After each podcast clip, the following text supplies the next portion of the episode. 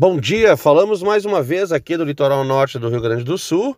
Estamos agora com 21 graus, o tempo é aberto, a bandeira é amarela e a tendência é que tenhamos aí mais um dia quente aqui no nosso litoral norte do Rio Grande do Sul. E a Força Tarefa apreendeu ontem 2,6 toneladas de alimentos impróprios para consumo em Capão da Canoa foi o terceiro dia consecutivo de fiscalizações no litoral norte. Equipes também já atuaram em Tramandaí e também na cidade de Torres. Pelo terceiro dia consecutivo, estabelecimentos do litoral norte do Rio Grande do Sul foram alvos de fiscalização da força-tarefa do Programa de Segurança Alimentar.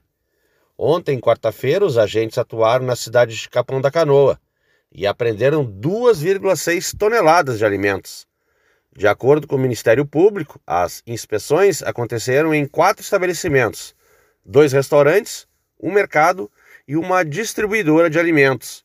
Um dos comércios foi interditado. Conforme o coordenador do Grupo de Atuação Especial do Combate ao Crime Organizado, o GAECO, Segurança Alimentar Alcindo Luz Bastos da Silva Filho, os principais problemas encontrados foram produtos com prazos de validades vencidas ou sem prazos de validade sem procedência ou rotulagem, armazenados em temperatura inadequada, higiene precária e presença de mofo. Os produtos apreendidos foram inutilizados. Os nomes das empresas não foram divulgados, a exemplo de como ocorreu nos, nas regiões anteriores. Em Tramandaí, a Força Tarefa apreendeu na segunda-feira mais de uma tonelada de alimentos. Em Torres, 400 quilos de mercadorias na terça-feira. Essas e outras informações, eu sou o Victor Garcia e falei para o grupo RS Com.